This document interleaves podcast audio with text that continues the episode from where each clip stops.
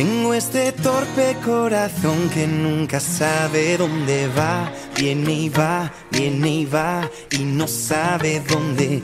Tengo siempre buena intención, pero al final me sale mal, bien o mal, bien o mal, ya no sé ni cuál. Y cómo duele de tanto fracasar, pero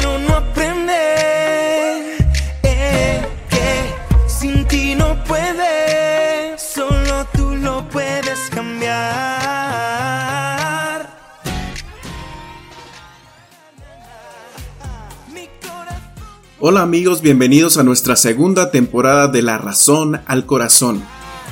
Esperemos disfruten este tiempo que vamos a pasar juntos aprendiendo de la palabra, orando y adorando al Señor. Que Dios los bendiga.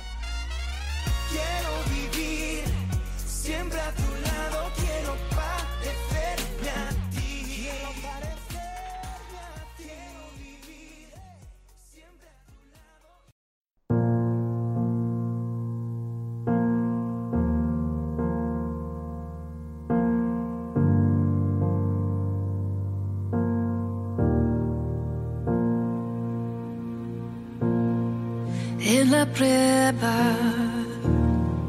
en la espera, vino nuevo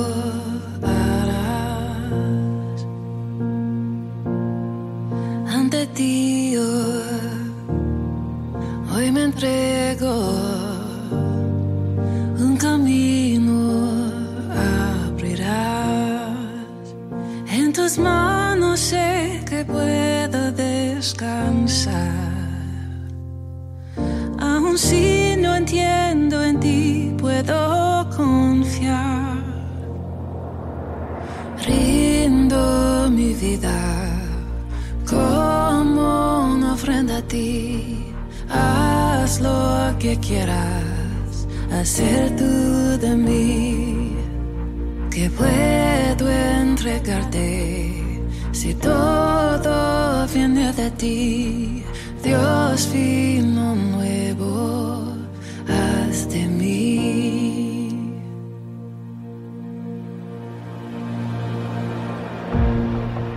En la prueba, en la espera,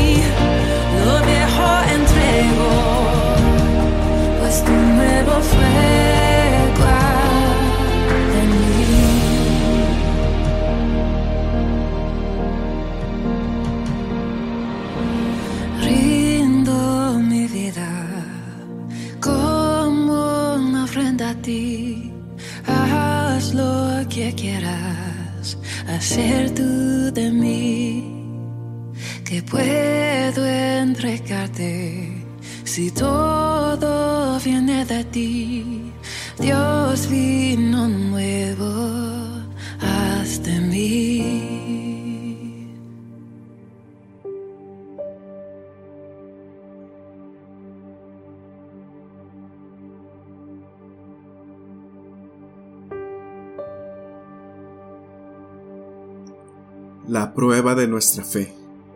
La Biblia nos enseña y da ejemplos de personajes que pasaron por situaciones de prueba. Primera de Pedro 1, 6 al 7 es intitulado La prueba de nuestra fe. También encontramos en Santiago 1, versos 2 al 4 y 12 al 14 que podemos leer acerca de las pruebas y de las tentaciones. La palabra prueba y tentación por su raíz griega son muy parecidas. Las dos palabras se refieren a evaluar, examinar, poner a prueba. En nuestra vida cristiana somos probados de dos formas. La primera manera incluye el sufrimiento, la enfermedad, todo tipo de experiencia que nos robe la paz, así como vivir día a día en un entorno difícil. Estas situaciones nos examinan y nos prueban para que se manifieste nuestra condición delante de Dios. La segunda categoría, la cual es negativa, incluye la tentación. Por ejemplo, Satanás podría usar a sus compañeros de trabajo para tentarlo a participar en ciertas formas de actividad mundana. También podríamos ser tentados por los residuos de maldad que aún no limpiamos en nuestro corazón. La Biblia los llama concupiscencia. Te preguntarás, ¿Dios nos prueba? La Biblia dice que Dios prueba el corazón de justos e injustos. Salmo 11.5, Crónicas 29.17, Proverbios 17.3. En mi personal punto de vista, Dios no nos mete en pruebas. Santiago 1.13. Una condición genética, una mala alimentación, pocas horas de sueño, malas decisiones tomadas en negocios, relaciones humanas tóxicas, condiciones emocionales inestables, imprudencia de terceras personas o descuidos propios que causen accidentes, nos llevan a vivir situaciones difíciles, nos llevan a estar en problemas o vivir en ambientes estresantes y tóxicos, que nos causan que se desarrollen enfermedades. Dios utiliza estas situaciones para probarnos y ver la condición de nuestro corazón. Para aquellas personas que no le conocen, los lleva a encontrarse con Jesús. La Biblia enseña claramente que Dios ama a aquellos que son sus hijos y todas las cosas les ayudan a bien. Romanos 8:28. Eso debería significar entonces que las pruebas y tribulaciones en nuestras vidas son parte de todas las cosas que nos ayudan a bien. Por lo tanto, para el creyente, Todas las pruebas y tribulaciones deben tener un propósito divino. Aproximadamente dos años atrás mi esposa me compartió un audio de WhatsApp con un mensaje de un buen amigo dándonos una noticia nada agradable. Había sido diagnosticado con cáncer de pulmón. Mi amigo se llama Elías. Lo conozco desde que éramos jóvenes. Ministrábamos juntos en el equipo de alabanza Hemos vivido tiempos increíbles en la presencia de Dios y es muy sensible para escuchar la voz de Dios. El mensaje decía, amigos les quiero invitar para que se unan junto conmigo en oración ya que he sido diagnosticado con cáncer de pulmón. Quiero compartir con ustedes esta palabra que Dios me ha dado. Lucas 22, 31 y 32. Simón, Simón, Satanás ha pedido zarandear a cada uno de ustedes como si fueran trigo. Pero yo he rogado en oración por ti, Simón, para que tu fe no falle, de modo que cuando te arrepientas y vuelvas a mí, fortalezcas a tus hermanos. Una vez que nos compartió la porción de la palabra que Dios le había dado, con emoción en el tono de su voz, nos dijo, ¿cómo ven chicos? Dios quiere que yo crezca en fe. Estoy emocionado Estoy expectante por lo que Dios va a hacer conmigo. Va a ser un tiempo emocionante. Entre la emoción del momento también su voz empezó a quebrantar, pero en sus palabras nunca hubo una queja. Su ánimo se ha mantenido firme durante este proceso que a la fecha con oración y tratamiento médico, los tumores que tenía se han desaparecido y solo queda uno que se redujo y solo mide 3 centímetros. Antes de grabar este podcast le llamé y me comentó lo siguiente. Estoy agradecido con Dios por su provisión. No tenía trabajo cuando comenzó todo, no tenía servicio médico. Dios proveyó del servicio médico, alcancé mi jubilación por los años que trabajé. Dios ha tomado el cuidado de mi familia y de mí. Te puedo decir que para mí lo más importante es Dios y mi familia. Aprecio mucho el tiempo que puedo pasar con Dios y con mi familia. Este proceso ha servido para que viva en santidad. ¿Qué podemos aprender de esto? Número 1. Es importante la actitud que tomemos respecto a la prueba. La prueba hace que salga de nuestro interior todo lo bueno de Dios o todo lo malo que hay dentro de nosotros en nuestro corazón. Número 2. La prueba y sus procesos mostrarán nuestra condición delante de Dios. En otras palabras, qué tanta madurez tienes para pasar el proceso hasta que termine la prueba. Número 3. Recuerda que Dios nos ha equipado con su palabra que es poderosa. Él produce la fe a través de su palabra, llena de promesas para sus hijos. Nos ha dado su Espíritu Santo que vive en nosotros. Podemos vestirnos con su armadura podemos contar con amigos en la fe que nos apoyan en oración y que ven por nosotros. Número 4. El propósito de la prueba es cambiarte a ti para ayudar a otros. Segunda de Corintios 1, 3 al 7. Este proceso ha hecho que Elías comparta la palabra de Dios con otros mientras espera consulta. También ora por los enfermos y les comparte de su testimonio. Número 5. Sin prueba no hay cumplimiento de propósito de Dios en tu vida.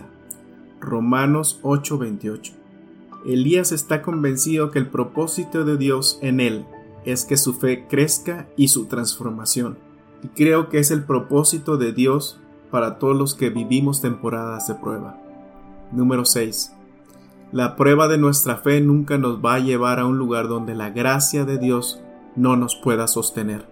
1 Corintios 10, 13. Podemos leer en Santiago 1, 2 al 4. Hermanos míos, tened por sumo gozo cuando os halléis en diversas pruebas, sabiendo que la prueba de vuestra fe produce paciencia, mas tenga la paciencia su obra completa, para que seáis perfectos y cabales sin que os falte cosa alguna.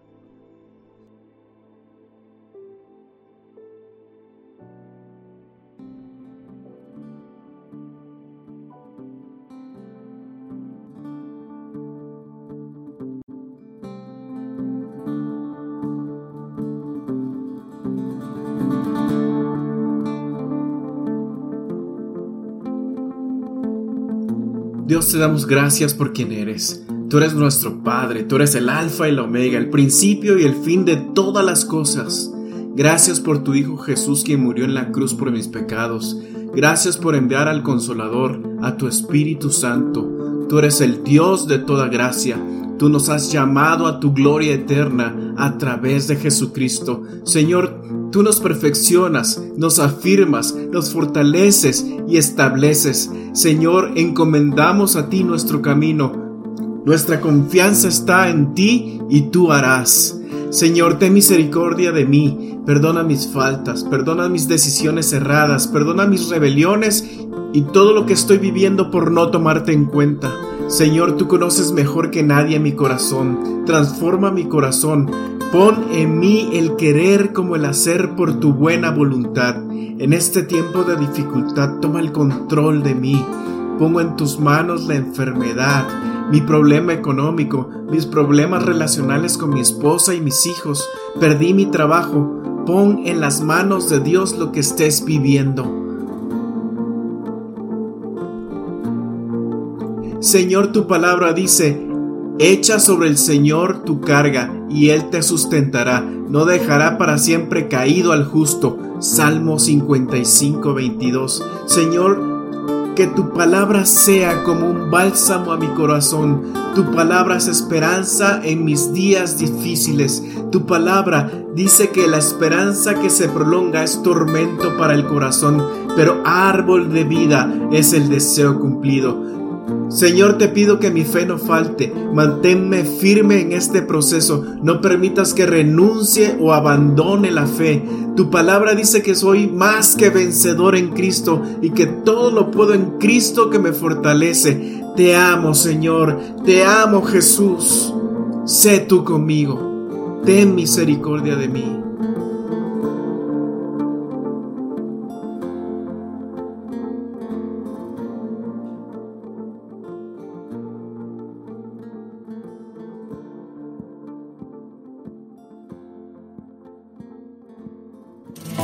Gracia hay cuando paso por el fuego. Abres camino donde no lo hay. Al recordar lo que has hecho en mí, lo que un día fui, lo que recorrí, sé que a mi lado siempre estás.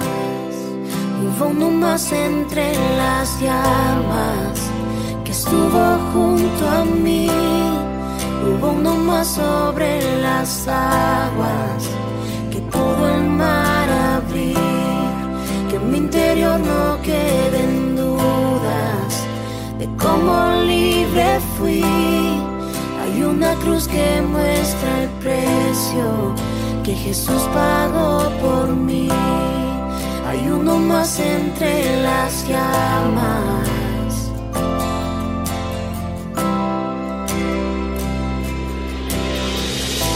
Las aguas hundiste mi pasado. Ahora sé que un esclavo al pecado no soy. Al tropezar en mi caminar, me levantaré, yo persistiré. Mira al frente y no volveré nunca atrás.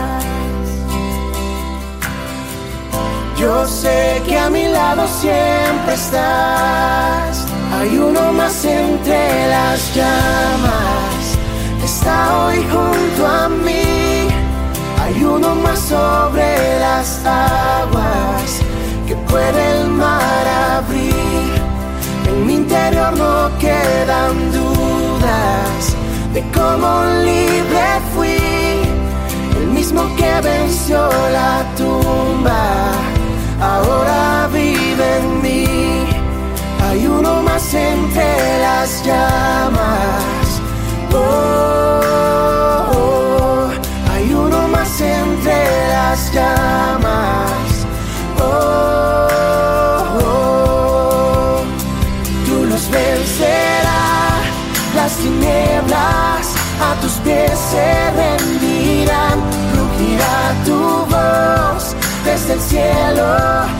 los muros caerán.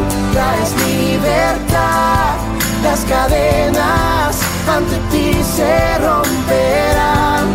Nada nos separa,